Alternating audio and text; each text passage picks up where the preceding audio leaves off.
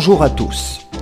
Pour ceux qui ne me connaissent pas encore, je m'appelle Jordi, je suis professeur de français et créateur de la chaîne YouTube Le French Club. Je te propose chaque mois le French Podcast, le podcast en français facile, c'est-à-dire un français compréhensible dès le niveau intermédiaire, le niveau B1 du cadre européen. Je m'engage à ne parler ni trop vite, ni de façon exagérément lente. Et je m'engage également à t'expliquer le vocabulaire un peu compliqué.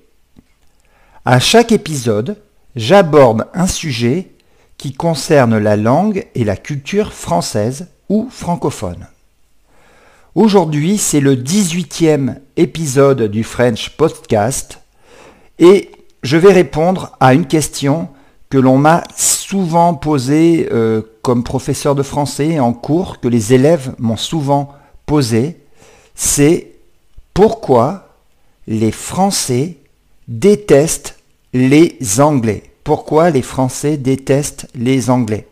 Alors, avant de commencer, euh, pour répondre à cette question, j'espère que tu as du temps devant toi, que tu as beaucoup de temps, parce que pour répondre à cette question, pourquoi les Français détestent les Anglais, il me faudra bien 5 ou 6 heures d'enregistrement. Non, allez, je, je plaisante, c'est une blague, je ne suis pas sérieux. Eux, les Anglais, nous appellent les froggies, les mangeurs de grenouilles. Et nous les appelons les roast beef, c'est-à-dire les bœufs rôtis. Quand nous parlons des Anglais en France, nous disons que les Anglais sont nos meilleurs ennemis. Alors l'ennemi, c'est l'opposé, le contraire d'un ami. Et comme tu parles bien le français, tu remarques que cette expression de meilleurs ennemis est étrange. Elle est paradoxale. L'adjectif que l'on devrait accoler au mot ennemi est pire. En effet, le mot meilleur a une connotation positive. Comment un ennemi peut être notre meilleur ennemi? C'est pourtant ainsi qu'on qualifie en France les Anglais. De la même façon, pour parler de nos relations, on dit que Français et Anglais adorent se détester. Tu vois, là aussi c'est paradoxal. On peut s'adorer on peut se détester, mais comment peut-on adorer se détester? Ces expressions nous montrent bien que cette relation entre français et anglais est particulière. Et si tu penses, parce que c'est un stéréotype, un cliché, si tu penses qu'elle est seulement construite autour de la haine, de la jalousie, tu te trompes complètement. Elle est beaucoup plus singulière, elle est beaucoup plus originale et elle est sans doute assez unique. Il y a bien des explications pour comprendre les relations entre français et anglais. On peut puiser dans l'histoire, on peut puiser dans la géographie, dans la sociologie de chaque pays, dans les idéaux, c'est-à-dire le, pluriel de idéal, dans les idéaux de chaque nation, dans la rivalité entre les deux langues, le français et l'anglais, dans l'économie, dans le sport, dans bien des domaines en réalité. Commençons par l'histoire. Il y a eu de nombreuses guerres entre français et anglais. La plus connue est sans aucun doute la guerre de Cent Ans qui a duré entre 1437 et 1553. Cette guerre a commencé par une revendication anglaise du trône de France. Le trône, c'est l'endroit où siège le, le roi. Alors c'est un peu compliqué, mais le roi d'Angleterre, Édouard III, revendique le trône de France. En fait, il revendique le territoire français. Les premières victoires de cette guerre de Cent Ans sont anglaises. Et les Anglais occupent alors une majeure partie du territoire. Selon l'écrivain Max Gallo, qui est un écrivain français très connu en, en France, selon cet écrivain, l'âme de la France, l'esprit de la France, se forge, se crée dans la défaite et l'occupation étrangère, et en l'occurrence l'occupation anglaise. Et c'est donc peut-être à ce moment qu'est née l'idée d'une identité française. Donc selon cet écrivain, l'identité française serait peut-être apparue sous cette occupation anglaise. Finalement, Jeanne d'Arc, héroïne des Français, remporte une série de batailles qui a donné une victoire décisive aux Français. Malheureusement, la jeune femme a été arrêtée, puis brûlée vive par les alliés des Anglais. Au XVIIIe siècle, c'est la guerre des Sept Ans qui fait rage entre Britanniques et Français. Les deux nations se disputent de larges territoires en Amérique du Nord, qui correspondent aujourd'hui au Canada et aux États-Unis, et cette fois-ci, ce sont les Britanniques qui l'emportent. L'humiliation est totale pour les Français. Les continentaux, donc les Français, obtiennent leur revanche une vingtaine d'années plus tard. Ils s'allient aux colonies rebelles américaines et les aident à obtenir leur indépendance. Une alliance militaire indéfectible, indéfectible, ça veut dire qu'il ne peut pas être défaite, qui dure toujours. C'est une alliance qui dure toujours. Donc une alliance militaire indéfectible est alors signé entre la France et cette jeune nation qu'on appelle désormais les États-Unis d'Amérique.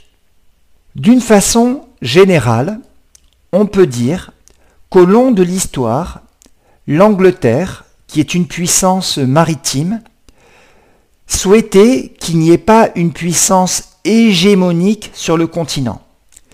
Hégémonique, ça veut dire que l'Angleterre ne voulait pas qu'il y ait un seul pays qui domine tout le continent.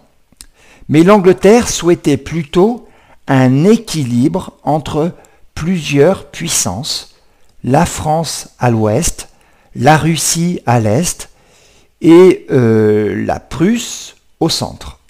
De leur côté, les Français ont justement longtemps rêvé de devenir la superpuissance du continent. Et c'était notamment le cas à l'époque de cet empereur très connu euh, qui s'appelle Napoléon Bonaparte, qui s'appelait Napoléon Bonaparte. Et les Anglais ont tout fait pour empêcher Napoléon de conquérir toute l'Europe. Finalement, c'est une coalition entre les Prussiens, c'est-à-dire les, Allemands, les Britanniques et les Hollandais lors de la bataille de Waterloo qui a mis fin aux avancées de Napoléon. Malgré la rivalité entre les deux nations, à partir de la fin du XIXe siècle, Français et Britanniques vont devenir les meilleurs alliés notamment avec la montée en puissance sur le continent de régimes totalitaires en Allemagne, en Italie, en Russie et ailleurs. Cette alliance continuera même après la guerre. L'alliance est si forte que par deux fois, il a été question de créer un seul et même État entre les deux nations. D'abord lors de l'invasion allemande de 1944, puis lors de la crise du canal de Suez en 1956. On appelle cette alliance entre les deux pays l'entente cordiale, ce qui signifie une entente qui est sincère, qui est honnête, qui vient du cœur, cordial. D'accord? Il s'agit d'une expression qu'on utilisait au XIXe siècle pour parler de l'alliance entre les deux pays. Mais cette expression est restée et on l'utilise toujours aujourd'hui pour parler de la relation entre les deux pays. En effet, les deux pays coopèrent aujourd'hui dans de très nombreux domaines, comme dans le domaine militaire, tu le sais, mais aussi les domaines scientifiques ou technologiques, avec, par exemple, la création de l'avion Concorde. Mais l'histoire des relations internationales n'explique pas tout. Aujourd'hui, les deux nations sont de taille comparable. Le Royaume-Uni compte 67 millions d'habitants et la France 68 millions d'habitants. Paris et Londres occupent des tailles similaires. Londres est la capitale mondiale de la finance, tandis que Paris est la capitale de la mode et de la culture. Quant à l'économie, les deux pays ont des PIB. Alors le PIB, c'est le produit intérieur brut, et c'est un indice économique qui permet de calculer la totalité des richesses d'un pays sur une année. Et les deux pays, France et Angleterre, ont des PIB identiques. Selon la Banque mondiale, le Royaume-Uni serait la cinquième économie planétaire avec 2800 milliards de dollars, alors que la France serait la sixième économie du globe avec 2700 milliards de dollars. Elles ont également des armées de taille identique. Selon le Global Firepower, la France aurait la septième armée du monde et le Royaume-Uni la huitième armée. Donc tu le vois, les deux pays, les deux nations, France et Royaume-Uni, sont toujours au coude à coude. Coude à coude, c'est une expression euh, qui vient du sport. Tu sais, quand il y a une course cycliste ou une course à pied et qu'il y a deux coureurs qui sont vraiment l'un à côté de l'autre, coude contre coude. Et donc l'expression qu'on utilise, c'est être au coude à coude, c'est-à-dire euh, vraiment que les deux pays sont dans de nombreux domaines exactement au même niveau.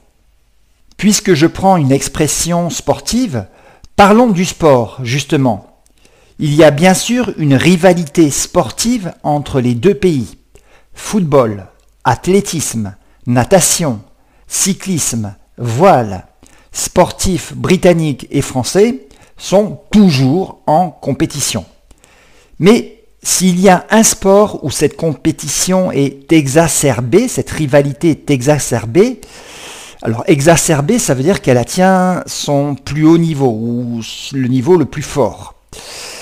S'il y a un sport où cette rivalité est exacerbée, c'est bien sûr le rugby. Alors le rugby, pour ceux qui ne connaissent pas, c'est un sport d'équipe typiquement britannique. Et d'ailleurs, la plupart des nations qui pratiquent ce sport sont des anciennes colonies britanniques. L'Afrique du Sud, l'Australie, la Nouvelle-Zélande, mais, il y a une exception, la France. La France est devenue une nation majeure de ce sport et elle joue dans le très célèbre tournoi des six nations aux côtés des nations britanniques, Angleterre, Irlande, Écosse, etc. Le match le plus important de ce tournoi est bien sûr France-Angleterre, qui a lieu une fois par an. Ce match porte un nom spécial, le crunch. Donc le crunch, ça signifie le moment crucial, le moment très important en anglais. Pour les Anglais, il est sans doute insupportable que les Français jouent et surtout euh, parfois gagnent dans ce qu'ils considèrent probablement comme leur sport. La France a d'ailleurs remporté le dernier tournoi des Six Nations. Mais plus que la victoire, ce que les observateurs retiennent, c'est le style de jeu des Français, que les Britanniques appellent le French Flair, c'est-à-dire un style de jeu très rapide et très spectaculaire, euh, basé sur la prise d'initiative. C'est un rugby plus instinctif et moins calculé que le jeu des Anglais. Et puis, si Français et Anglais aiment se retrouver sur un terrain de rugby, c'est aussi parce que le rugby est une histoire d'hommes où on s'explique sur le terrain. Et à ce sujet, je te laisse dans les commentaires de ce podcast un lien YouTube vers des extraits du match de rugby euh, qui a lieu tous les ans entre les marines françaises et euh, britanniques. Tu vas voir comment euh, marins français et britanniques aiment s'amuser sur le terrain. En football, les choses sont différentes les Français ont sans doute une meilleure équipe nationale grâce à d'excellents centres de formation. Et en revanche, les Anglais ont un bien meilleur championnat. Si bien que la majorité des joueurs hexagonaux, c'est-à-dire des joueurs français, jouent très souvent dans des grands clubs anglais. Ainsi, les amateurs de football français aiment regarder les matchs du championnat anglais qu'ils considèrent souvent comme de meilleure qualité que le championnat français. Revenons à des choses plus sérieuses comme l'économie. Je te l'ai dit, économiquement, la France et le Royaume-Uni ont des économies de taille similaire. La taille est similaire. Cependant, la structure des deux systèmes socio-économiques est très différente. En Angleterre, l'économie est beaucoup plus libérale. C'est sans doute la patte, la marque de l'ancienne Premier ministre Margaret Thatcher. L'Angleterre, le Royaume-Uni, c'est le pays des grandes banques. L'économie y est beaucoup plus dynamique qu'en France. Je vais prendre par exemple le taux de chômage. Alors le chômage, c'est cette situation euh, lorsque des travailleurs qui n'ont pas d'emploi cherchent un travail et le taux de chômage en France tourne autour des 8%. Donc 8% de personnes qui cherchent un travail en France. C'est quand même assez haut. En Angleterre, le taux de chômeurs se trouve en dessous des 5%. Donc il y a presque deux fois moins de chômeurs au Royaume-Uni qu'en France. En revanche, en France, le système social est beaucoup plus développé. C'est un système davantage basé sur la solidarité. Euh, le système de santé est également plus développé et euh, les Français bénéficient de davantage de jours fériés et de jours de vacances que leurs homologues anglais. La France a également une meilleure productivité par travailleur. Donc tu le vois, selon ce que l'on compare, chaque pays peut envier, peut jalouser les résultats de l'autre. Mais les Français s'empresseront, se dépêcheront de te dire que l'économie, ce n'est pas tout. Kid, par exemple, de la culture. A priori, Paris est la ville mondiale de la culture et de la mode. C'est très connu. Malgré tout, les Français jalousent sans doute un petit peu l'expansion de la langue anglaise. Il y a 50 ans, il y avait une rivalité entre les deux langues. La langue française était la langue de la culture, du droit, c'était la langue des intellectuels, tandis que la langue anglaise était la langue du commerce et de la finance. L'anglais était surtout parlé en Europe du Nord et le français dans les pays du Sud. Aujourd'hui, il n'y a plus vraiment de comparaison. L'anglais a progressé bien plus vite que le français. Alors le français continue de progresser, hein, mais l'anglais a progressé plus vite. Cela permet aux Anglais d'exporter plus facilement leur culture, leur cinéma et leur musique. Je terminerai avec les propos du journaliste Tom McTagg, qui a publié dans le journal américain The Atlantic un excellent papier, c'est-à-dire un excellent article, sur justement les relations franco-britanniques. Sa conclusion, comme je te l'ai dit, les deux pays ont de nombreuses similarités, tout autant qu'ils n'ont de différences. Au-delà de l'économie, de la démographie ou de la proximité géographique, on pourrait ajouter que les deux pays sont deux anciennes grandes puissances mondiales qui aujourd'hui sont des puissances moyennes qui luttent pour ne pas être déclassées. Toujours selon le même journaliste, Tom McTagg, les deux pays aspirent, c'est-à-dire qu'elles veulent, elles souhaitent rester dans la cour des grands, aux côtés des grandes puissances comme les États-Unis et la Chine. Mais chacun adopte une stratégie différente. Les Britanniques souhaitent euh, le faire en dehors de l'Union européenne, tandis que les Français souhaite le faire à l'intérieur de l'Union européenne. À titre personnel, je suis d'accord avec cette vision des choses. Les deux pays sont des rivaux parce qu'ils se ressemblent. Euh, la rivalité, c'est très différent de la haine. Des rivaux sont deux personnes qui convoitent, qui désirent la même chose. Et on choisit en général pour rival une personne que l'on respecte, et peut-être même qu'on admire secrètement. Est-ce que moi, Jordi, français, professeur de français, est-ce que je déteste les Anglais? Certainement pas. Au contraire, euh, moi j'admire euh, cette façon très anglaise, euh, j'admire leur façon de, de vouloir rester eux-mêmes, de vouloir rester une vieille nation. C'est une vieille nation pleine de traditions, pleine d'archaïsme peut-être euh, quand je pense euh, à la royauté, à la reine d'Angleterre, à la famille royale. C'est peut-être un peu archaïque, mais c'est aussi une nation qui est très ancienne, mais qui par ailleurs est aussi résolument moderne. Voilà, je pense donc que les Anglais sont à la fois très différents de nous, mais aussi très semblables. Et si je devais conclure, je citerai le philosophe français Michel de Montaigne pour expliquer son amitié avec Étienne de la Boétie, qui venait de mourir. Michel de Montaigne disait parce que c'était lui et parce que c'était moi.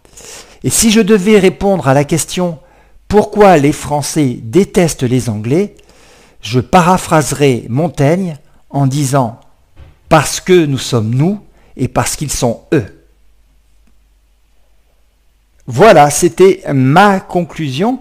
Euh, en fait, j'aurais pu continuer longtemps parce qu'il y a beaucoup, beaucoup de choses à dire sur cette relation France-Angleterre et plus largement France-Royaume-Uni. Je te remercie d'avoir écouté ce podcast. Si tu as aimé, n'hésite pas à mettre un like et à partager ce podcast autour de toi. Je te dis à la semaine prochaine sur la chaîne Le French Club pour une petite vidéo. À bientôt